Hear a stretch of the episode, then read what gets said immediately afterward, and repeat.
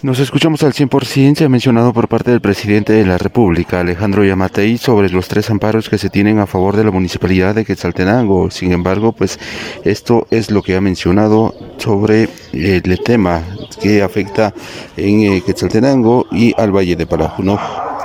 Hemos aplicado el amparo que dice que tienen que reunirse las partes en la gobernación departamental, a la cual hago énfasis en que las autoridades municipales no se han presentado.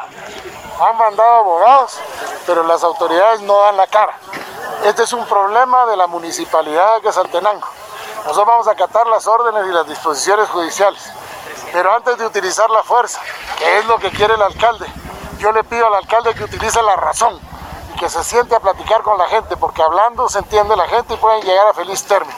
Si a nosotros un juez nos obliga vamos a tener que desocupar en contra de nuestra voluntad, porque el que no ha demostrado voluntad se llama JF. Esa es la verdad de aquí. Es eh, lo que ha mencionado, sin embargo, pues espera que hasta que un juez ordene el desalojo se pueda realizar el mismo. Sin embargo, pues eh, quien no ha mostrado mayor voluntad política ha sido el alcalde municipal de Quetzaltenango, esperando también que se pueda tener los acercamientos entre las eh, diversas instituciones como Procuraduría de los Derechos Humanos, Municipalidad de Quetzaltenango, así también las eh, diferentes entidades como Gobernación Departamental.